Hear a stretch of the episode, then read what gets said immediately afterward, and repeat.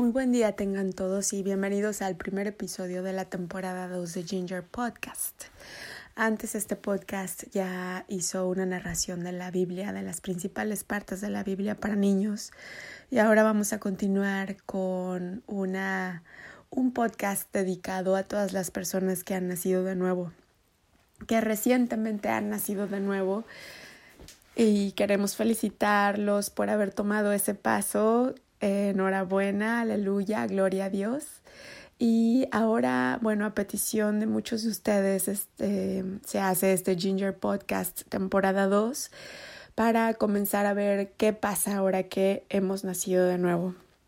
Bueno, cuando naces de nuevo, lo que haces es aceptar al Espíritu de Dios dentro de ti y adquieres vida eterna. Adquieres el regalo que te da nuestro Señor Jesucristo a través de su sacrificio en la cruz, porque cuando Él murió con su sangre lavó todas nuestras culpas y nos dio vida eterna cuando Él conquistó a la muerte y se elevó en la ascensión y está sentado a la derecha del Padre.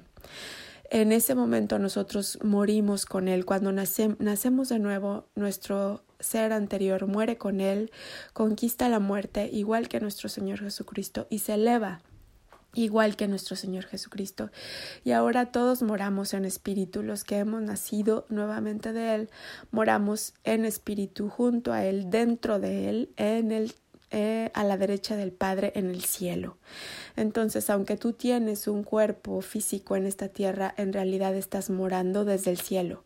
Y por eso se dice que pongas tu atención en el cielo, allá de donde están los verdaderos tesoros porque realmente es como si fuera, no sé si has visto la película de Avatar, en la que está la persona jugando un videojuego y su avatar está dentro de como una un videojuego, una Matrix, algunos le dicen.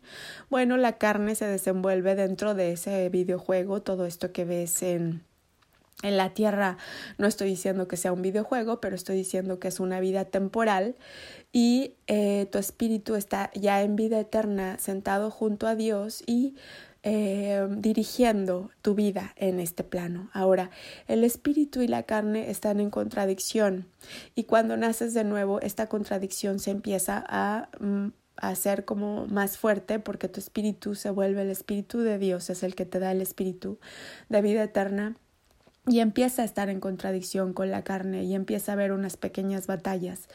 Eh, por ejemplo, si antes te gustaba mucho comer chocolates o vivir eh, una vida como muy holgada, ahora el espíritu va a empezar a dirigirte hacia la verdadera luz y la verdadera vida eterna que se eleva por encima de los gustos de la carne. Y eso lo puedes empezar a sentir, eh, si no inmediatamente en los siguientes días. ¿Cómo se relaciona todo esto con la Biblia? La Biblia se divide en el Antiguo Testamento y el Nuevo Testamento. Entonces déjame resumirte, no sé si estoy hablando como muy rápido, pero cuando naces de nuevo tienes vida eterna porque ya conquistamos a la muerte.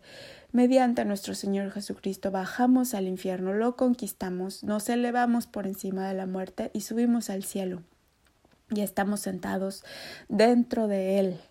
Eh, a la derecha del Padre y desde allá gobernamos. También gozamos de autoridad espiritual, ¿ok?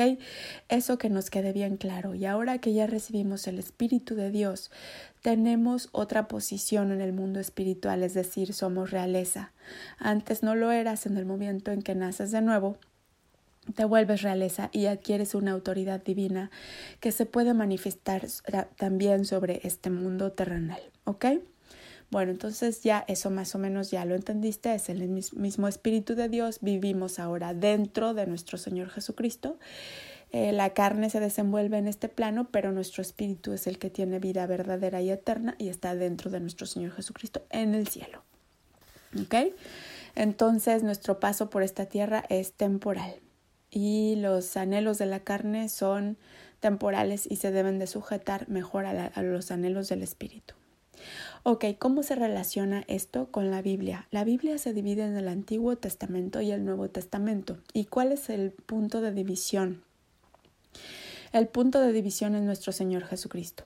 Ahora, otros libros de otras religiones, por ejemplo, el Corán y el libro, el libro de los musulmanes y el libro de los judíos, eh, están muy similares a la Biblia en el Antiguo Testamento, pero en donde nosotros nos diferenciamos es eh, a partir del nacimiento de nuestro Señor Jesucristo. ¿Por qué? Porque en el Antiguo Testamento la humanidad llegaba a Dios por medio de la ley. Tenía que cumplir la ley al pie de la letra, que es, por ejemplo, lo que los judíos hacen todavía hoy en día. Ahora, cuando nace nuestro Señor Jesucristo nos da una nueva herencia, por eso se llama testamento. Ya sabes que los testamentos son los documentos con los cuales cada uno recibe una herencia, ¿no? Entonces la herencia nueva es esta vida eterna en nuestro Señor Jesucristo a través de su sangre que nos lavó. Su sangre literalmente nos lava y nos da eh, ropas blancas, eh, ropas de pureza, ¿no? Y la justicia que ahora tenemos, esa, estamos justificados ante los ojos de Dios, no por nuestros méritos, no porque sigamos la ley, sino por la sangre de Cristo. Es así, es así. La verdad es que se, se, necesitó un sacrificio para recuperar al hombre que se había perdido en el pecado original, que fue el pecado de Adán. Eh, tú sabes que hay culturas que hacen sacrificios a los dioses para remediar ciertas situaciones, pues en ese aspecto el, eh, la cultura o la religión, la fe cristiana, no le voy a llamar una religión, porque la religión es otra cosa. Esta es una vida espiritual, esta es una vida cristiana. Eh, es una conciencia que se une a la conciencia de nuestro Señor Jesucristo. Y de acuerdo a esta fe, también se necesitó un sacrificio, pero fue el sacrificio del mismo Hijo de Dios. Para, ¿Por qué? Porque el universo tiene leyes, Dios puso las leyes. Y Dios, como es justo y no miente, Dios no puede mentir, no puede ir en contra de sus propias leyes. Entonces tuvo que sacrificar a su propio hijo para que mediante esa ley universal el hombre tuviera redención. ¿Ok? Entonces eso es lo que divide el Antiguo del Nuevo Testamento. En el Antiguo Testamento los hombres eran redimidos, salvados, se iban al cielo por medio de la ley y en el Nuevo Testamento por medio del sacrificio de nuestro Señor Jesucristo, que es un regalo, es un regalo tener vida eterna. Ahora, ¿cuál es el detalle? El detalle es que el regalo no todos lo aceptan. La gente que tiene dureza de corazón, la gente que tiene incredulidad, arrogancia, que son tibios, etcétera, etcétera, no tienen oídos para oír la voz de Dios.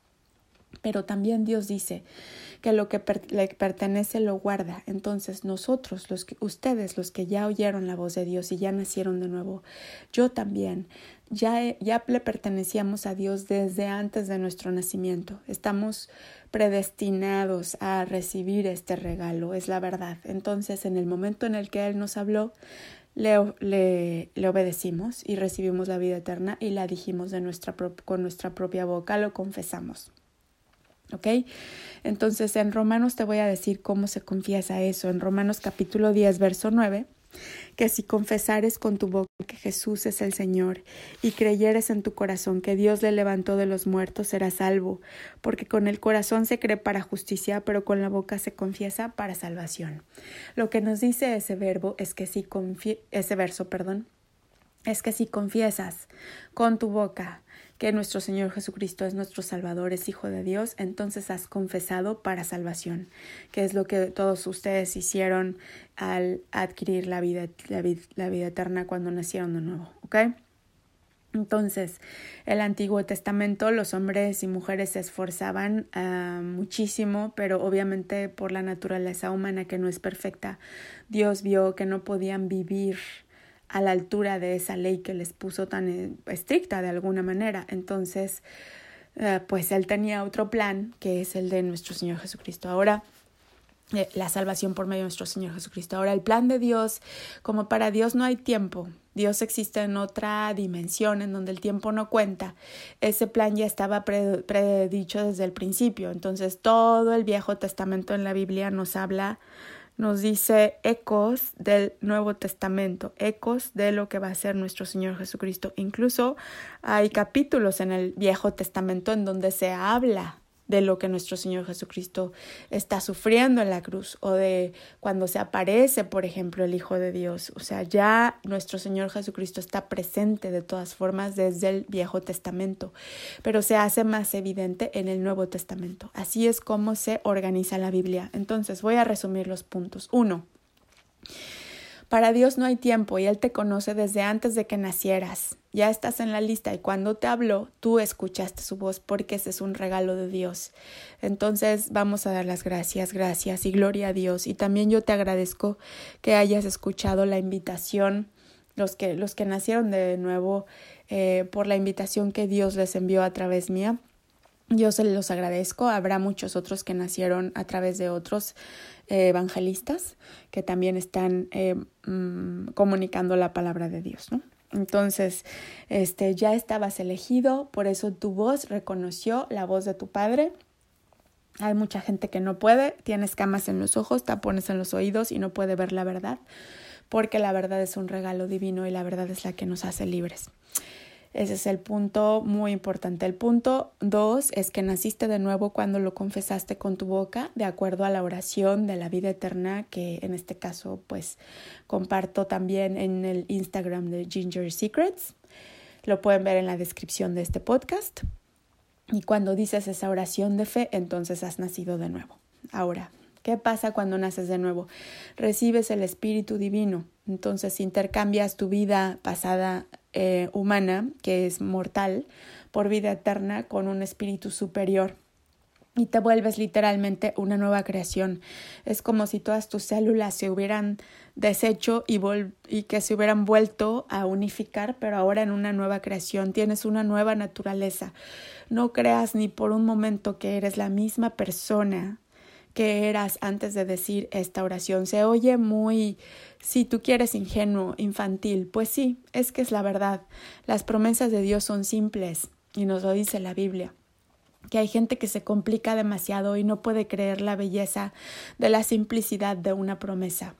Y esta es la realidad, así de simple es. Cuando tú dijiste esa oración, simplemente con esas palabras, transformaste todo tu ser y ahora eres una persona con superpoderes. ¿Ok? Entonces quiero que esto lo entiendas muy bien. Ahora eres una persona con superpoderes. ¿Cuáles son esos superpoderes? Tienes autoridad divina, tienes perfecta salud en Cristo, tienes perfecto dominio en Cristo, tienes perfecta sabiduría en Cristo, tienes perfecta prosperidad en Cristo y muchas otras cosas más. ¿Ok? Ahora, por eso es que ya no necesitamos vivir pensando en la ley y viendo a ver en qué nos equivocamos como en el Nuevo Testamento, porque ahora nuestro espíritu es nuestra brújula que nos va guiando, es nuestro, nuestra guía y el, la, el, la fuente de toda esa fuerza que nos lleva a vivir una vida como Dios la planeó, como nosotros, a la altura de lo que Él quería cuando nos dio la ley que ahora no es que la ley ya no sea válida, pero es que ahora mediante el Espíritu nos elevamos al nivel de esa ley. Ahora, la vida espiritual es una vida mucho más elevada que la vida carnal. La vida carnal es la que estás aquí, que quieres ropa nueva y que quieres eh, fiesta y que quieres este, placeres. Toda esa es la vida carnal. No estoy diciendo que sea una, que sea una vida mala. Es parte de estar aquí, es parte de esta experiencia. Pero la vida espiritual es muchísimo más arriba, muchísimo más rica, muchísimo más elevada y Dios nos llama a elevarnos al nivel que nos corresponde. Es, por ejemplo, como si tú fueras Superman o Supergirl, ¿no? Y que estuvieras viviendo gateando y Dios te dice, puedes volar, y tú dices, no, pero a mí me encanta gatear porque me encanta sentir el pastito en mis rodillas. Sí, ok, sí, es la vida carnal, pero ¿qué esperas para elevarte si puedes volar? ¿No? Entonces, eso es lo que recibes cuando tienes la, la renaces de nuevo en Cristo, la habilidad para volar. Y para empezar a volar hay que empezar a fortalecer el espíritu. Em, hay una cosa que tienes que saber, el espíritu siempre se le está contraponiendo a la carne. La carne te dice, ay, yo creo que me voy a poner un poco jarra. Y el espíritu te dice, no, no te pongas jarra porque así me bloqueas un poco, o sea, bloqueas tu, tu sabiduría espiritual, los superpoderes se ponen un poco dormidos. Y entonces antes tú no sentías esa contradicción porque no tenías los superpoderes. Pero cuando naces de nuevo empiezas a sentir contradicciones y empiezas a sentir deseos en tu corazón que antes no tenías, como el deseo de ser honesto, el deseo de ser humilde, el deseo de ser generoso, cosas así, ¿no? Entonces empiezas a cambiar de adentro hacia afuera y ahí es en donde empieza esta como presión, ¿no? Que se hace desde el espíritu hacia la carne. Y para fortalecer el espíritu, haz de cuenta que ahora tienes todos estos nuevos superpoderes, ¿no? Eh, pero el espíritu es como si fuera un músculo. Tienes que empezar a fortalecerlo venciendo a la carne y leyendo la palabra y pasando tiempo con Dios para que empieces a hacer masa muscular espiritual y los superpoderes los puedas vivir.